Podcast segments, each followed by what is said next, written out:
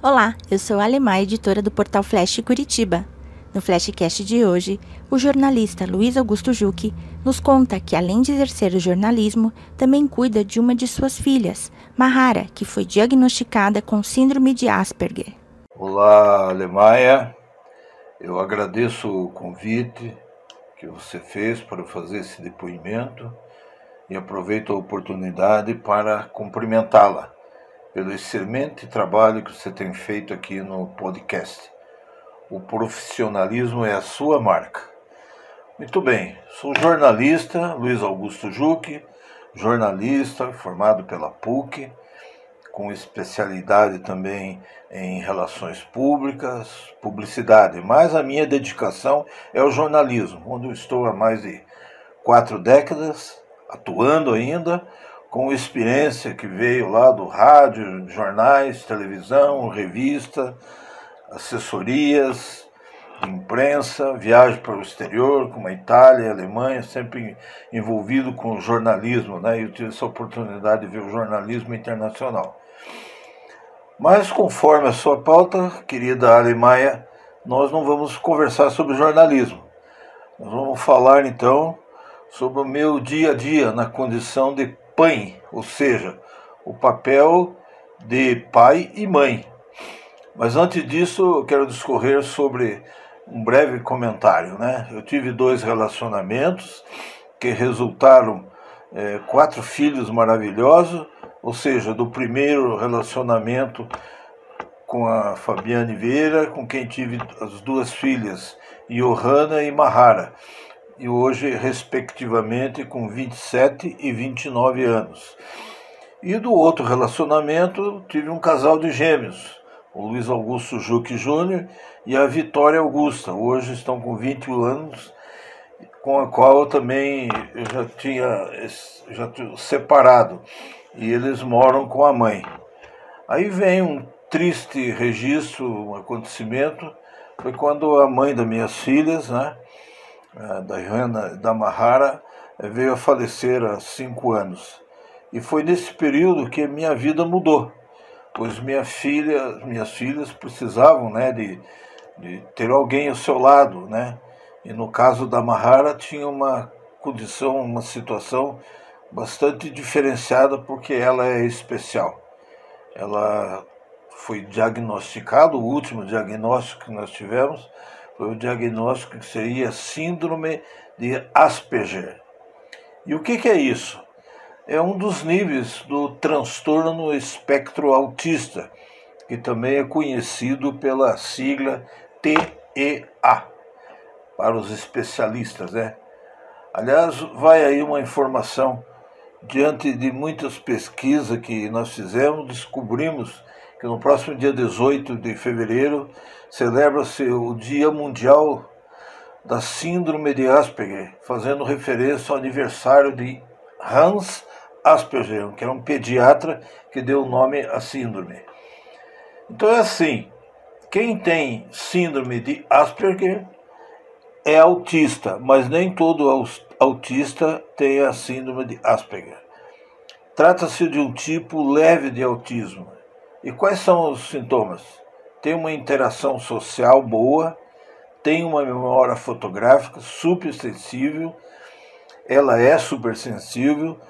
No caso da Mahara, por exemplo, ela tem o ouvido absoluto e lembra de tudo: datas, nomes, tipo de música, ritmo, compasso no tempo certo de uma música adora e canta música desde bossa nova, passando por sertanejo, como clássicas, né? Tô falando aí de Beethoven, Johann Sebastian Bach e rock and roll, né? Como Elvis Presley, os Beatles, Pink Floyd, Johnny Winter, a banda do, do tio dela, né? Que é meu irmão, Paulo Juque, o Blindagem, com quem ela adora todos eles. Deixo claro que, mesmo estando separado, né, tive separado da, da, da primeira esposa, essa que faleceu há cinco anos, é, e tanto com o dos meus filhos, né, mesmo separados, sempre tenho acompanhado direcionando, vendo as escolas especiais, o que eles precisam, né? A Mahara passou por diversos estabelecimentos públicos, privados, e o que, que a gente observou é que faltam profissionais, precisam uma atenção muito grande, especialista, para cuidar de pessoas especiais. Isso, infelizmente, ainda é muito carente nos nossos ensinos, né? E, e eu tenho, assim, uma, uma expectativa, aliás, um, um, um agradecimento muito grande é, quando ela fez, passou, né, que foi a última escola, que é um centro de psicomotricidade, água e vida, né? Nossa, lá ela teve muito, muito atendimento, foi muito interessante, porque ali ela cantava, tinha momentos de interpretação teatral, natação, linguagem oral, escrita, matemática, é, musicalização profissional, dança, histórias contadas, brincadeiras cantadas e jogos né, de psicomotores e a Mahara sempre se destacou nisso aí, porque ela tinha uma interação, tem né, uma interação muito forte. Um item que eu não esqueço foi logo no começo, quando identificamos que eu ainda estava com, com a minha esposa, né? Essa que faleceu foi com a especialista Maria Lúcia Sabatella, que ela já diagnosticou a Mahara como uma superdotada.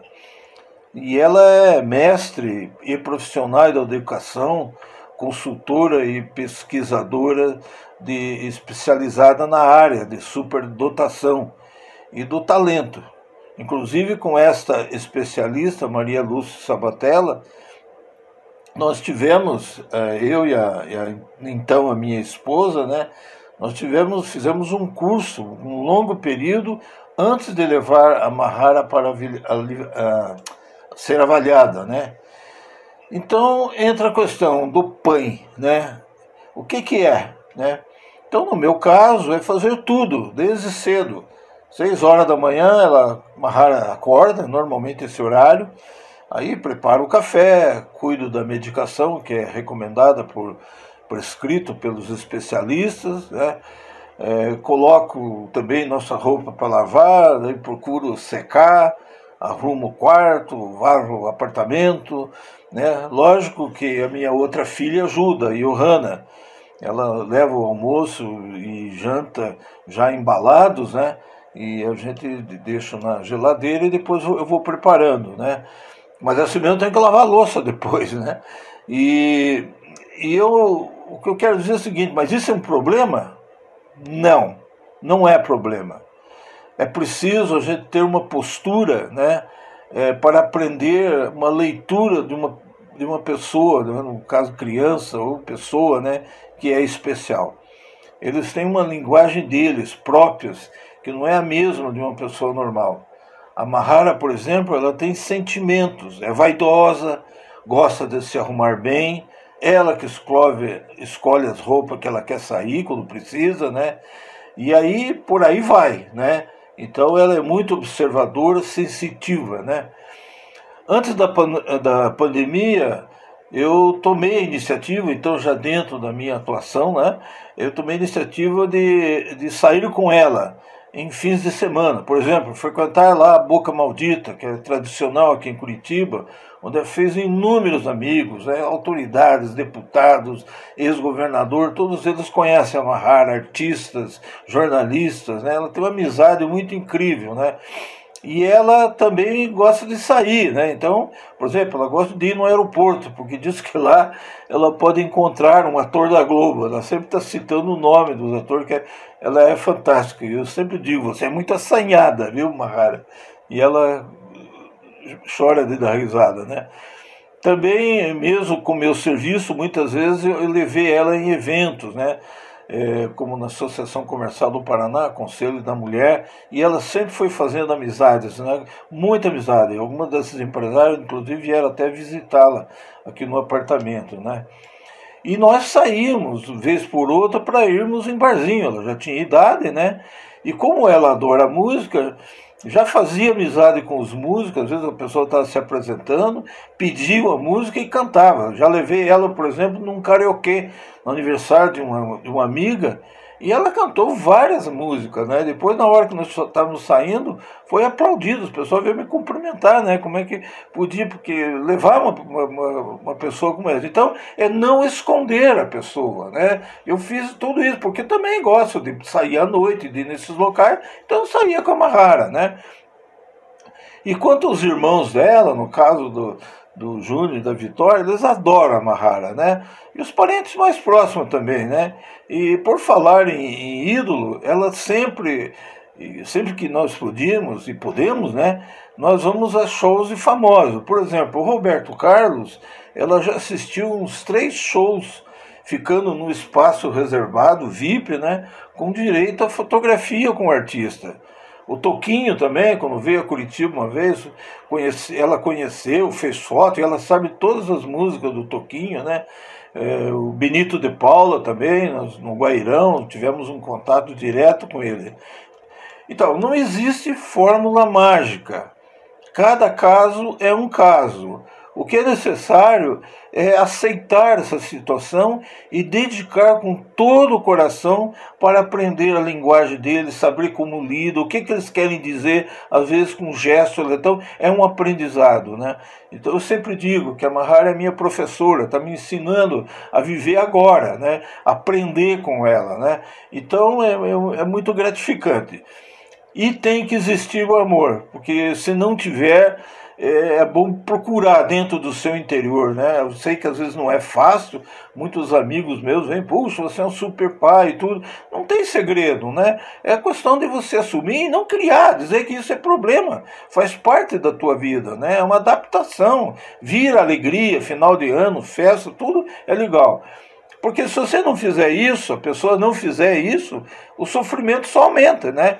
E daí, às vezes, quando a pessoa quer mudar, boa noite, né? Daí já é tarde demais, né? A pessoa já está numa outra, num outro pique, né? E assim é que a vida nos leva.